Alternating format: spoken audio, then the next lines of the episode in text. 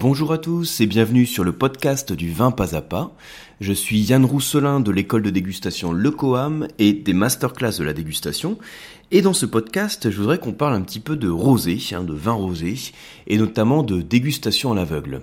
Alors au départ, je voulais appeler ce podcast deux questions clés pour reconnaître un rosé. Finalement, je me suis dit, on va dire plutôt deux questions clés pour déguster un rosé, pour mieux déguster un rosé. Parce que quand je parle de reconnaître un rosé, euh, vous allez voir que j'analyse en fait la démarche pour voir, pour voir le lien qu'on peut avoir entre la dégustation d'un rosé et le type de rosé qu'on a en face. En fonction de la dégustation, donc quelques questions, en l'occurrence deux points de la dégustation, qu'est-ce que ça veut dire sur le rosé qu'on déguste? Mais voilà, je me suis dit, on va peut-être pas s'enflammer, on parle pas non plus de reconnaissance précise de rosé à l'aveugle, mais néanmoins, je vais vous donner quelques clés pour euh, mieux connaître le rosé, et en tout cas pour mieux le déguster. Alors, c'est des questions que j'ai voulu vous, donner suite à une soirée dégustation que j'ai organisée auprès d'un domaine viticole en Espagne avec lequel je collabore, euh, où on avait organisé une dégustation comparative, comparative entre différents rosés. Alors, notamment des rosés euh, qui sont produits auprès du domaine, avec différents cépages, et puis des rosés qui sont originaires d'autres domaines, et puis, un tant qu'à faire, il y a aussi des rosés français sur les mêmes cépages.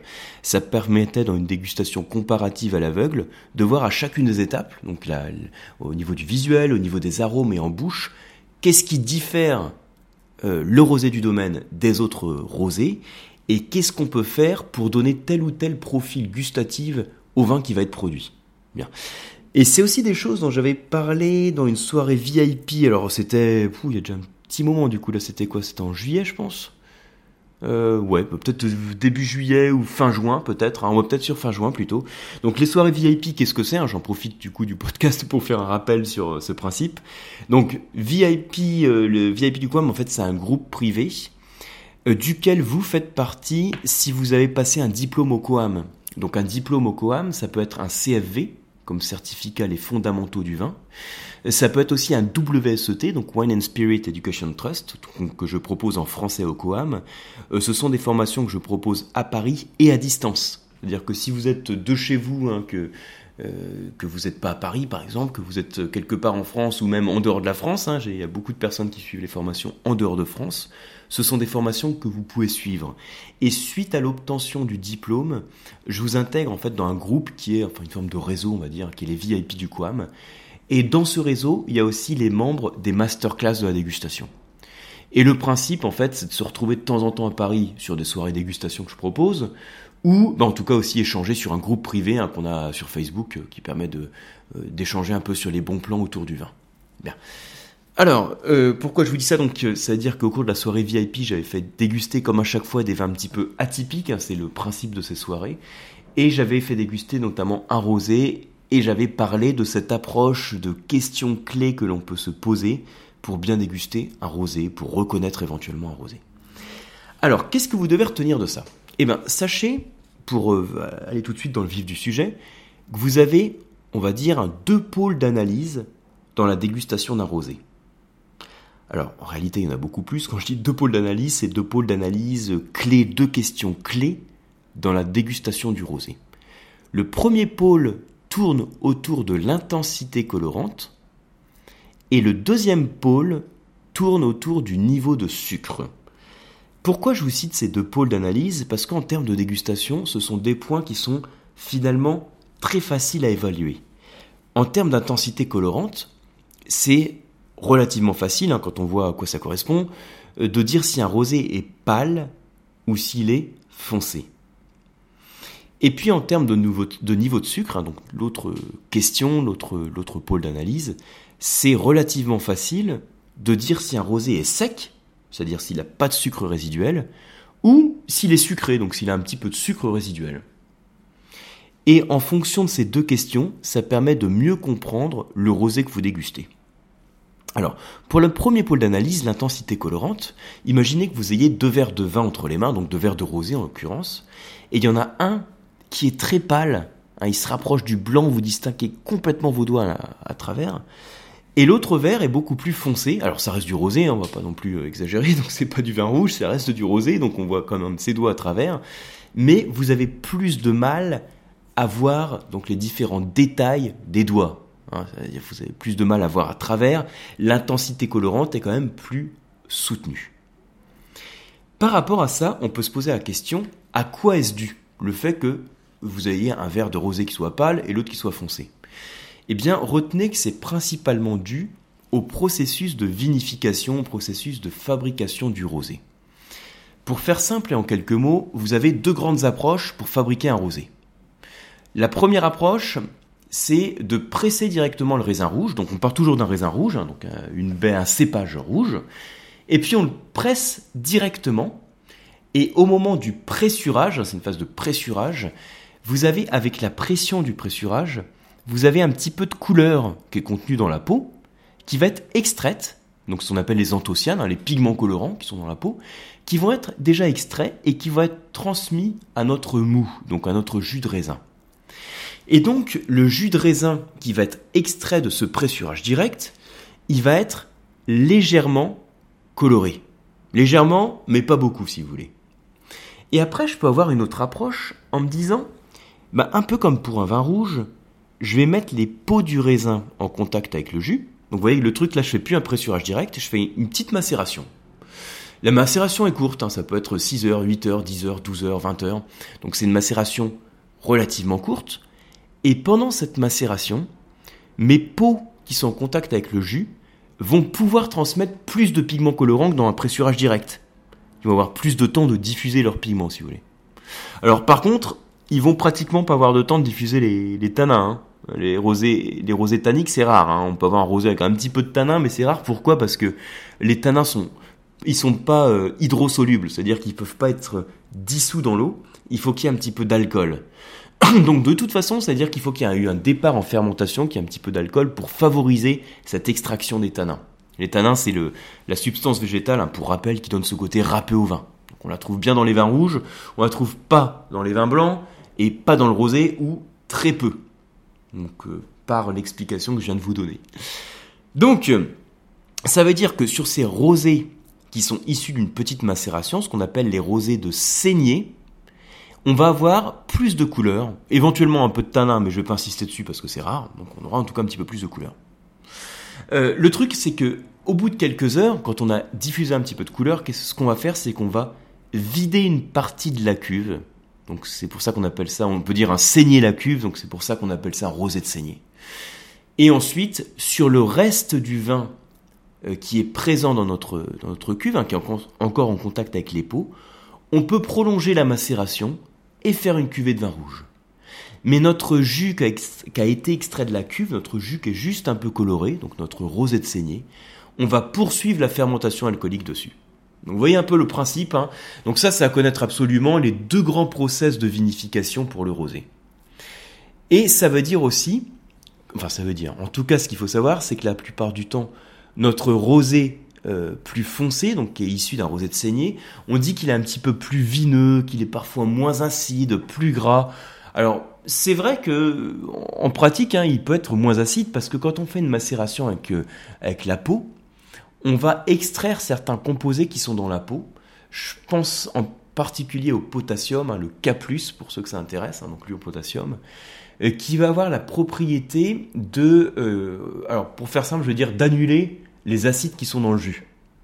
Alors qu'est-ce que ça veut dire annuler les acides qui sont dans le jus? Euh, pour, euh, pour être un peu plus précis, ça veut dire il va en quelque sorte salifier les acides. C'est-à-dire créer des sels d'acide, et le sel d'acide il fait quoi? Il précipite, enfin il se dépose quoi. Il, il devient solide. Donc il participe plus à l'acidité, à la fraîcheur du jus. Donc le truc à retenir, c'est que notre rosé pâle, ben il est frais. Bon, il est pas, il pas coloré hein, par définition.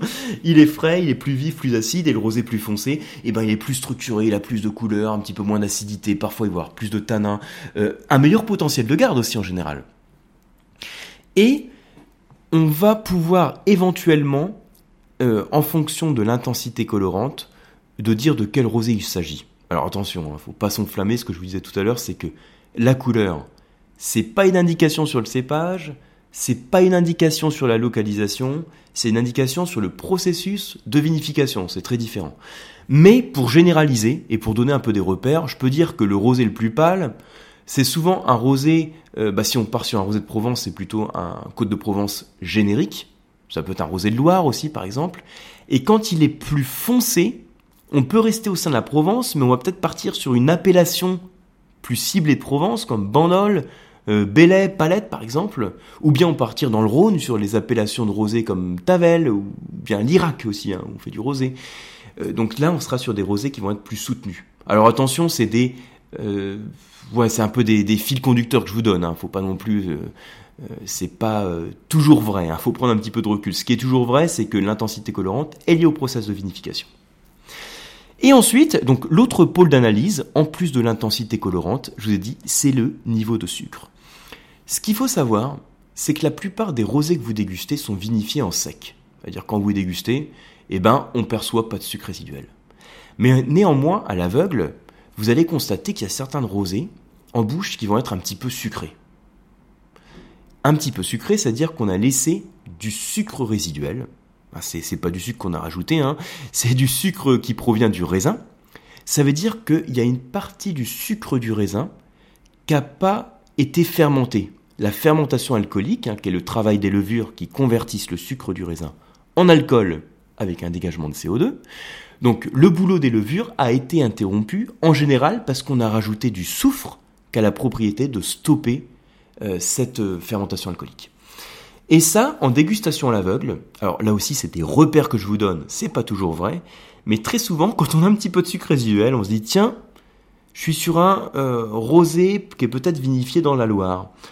Parce qu'effectivement, dans la Loire, il y a euh, plusieurs appellations de rosé, hein, mais il y a certaines appellations de rosé dans lesquelles on va retrouver du sucre résiduel. Donc par exemple le Cabernet d'Anjou ou le rosé d'Anjou. Donc le Cabernet d'Anjou et le rosé d'Anjou, hein, sur ces euh, sur ces, rosés qu'on va retrouver dans la Loire au sein de, l'Anjou-Saumur, eh bien, on va retrouver un petit peu de sucre résiduel. Alors après, ça ne veut pas dire que tous les rosés qu'on va retrouver dans la Loire sont, sont du sucre. Hein. Le rosé de Loire, par exemple, l'appellation rosé de Loire est sec. Mais donc, malgré tout, ce qu'il faut retenir de ça, malgré le fait hein, que je vous dis, je vous fais des généralités, je vous invite quand même, à chaque fois que vous dégustez un rosé, donc bien sûr, vous établissez vos fiches de dégustation en tant que, que fils amateurs et sérieux, vous faites vos fiches de dégustation, mais que vous ayez en tête aussi ces deux pôles d'analyse, ces deux questions clés à se poser à chaque fois qu'on déguste un rosé. C'est la question de l'intensité colorante et la question du niveau de sucre. La question de l'intensité colorante, c'est mettre le rosé dans une case pâle ou soutenue. Et la question du niveau de sucre, c'est le mettre dans une case sec ou pas tout à fait sec, on va dire. Et à chaque fois qu'on fait cette démarche, c'est de se dire, par rapport à la réponse que j'ai donnée à ces questions clés, euh, quel type de vin j'ai dégusté, quel rosé j'ai dégusté.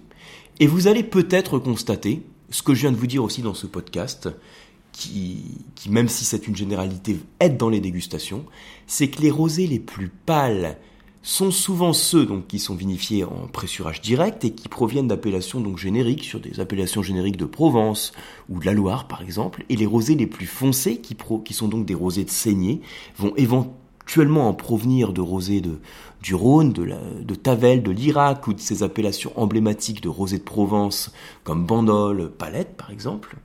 Et par rapport au niveau de sucre, vous allez constater que les rosés qui ont un petit peu de sucre résiduel, quand vous faites un panel de dégustation de rosés de France, hein, ce sont souvent ces rosés que vous retrouvez dans la Loire, en particulier les Cabernets d'Anjou et les rosés d'Anjou.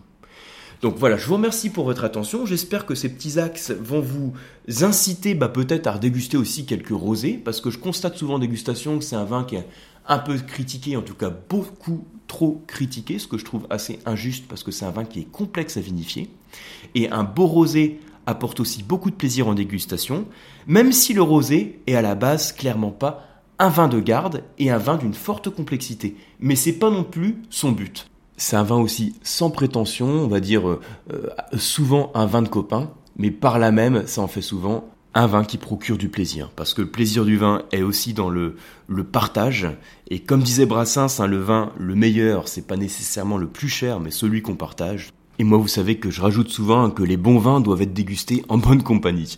Merci beaucoup et je vous dis à très bientôt sur un prochain podcast ou sur une formation du Coam. Vous pouvez la retrouver sur le site du Coam, donc euh, l e c o a m.eu, hein, où vous tapez euh, euh, le Coam 20 sur, sur Google, vous tomberez sur le site tout de suite. Vous pouvez retrouver donc les cours d'onologie et les formations diplômantes qui sont proposées aussi bien à Paris que à distance. À très bientôt.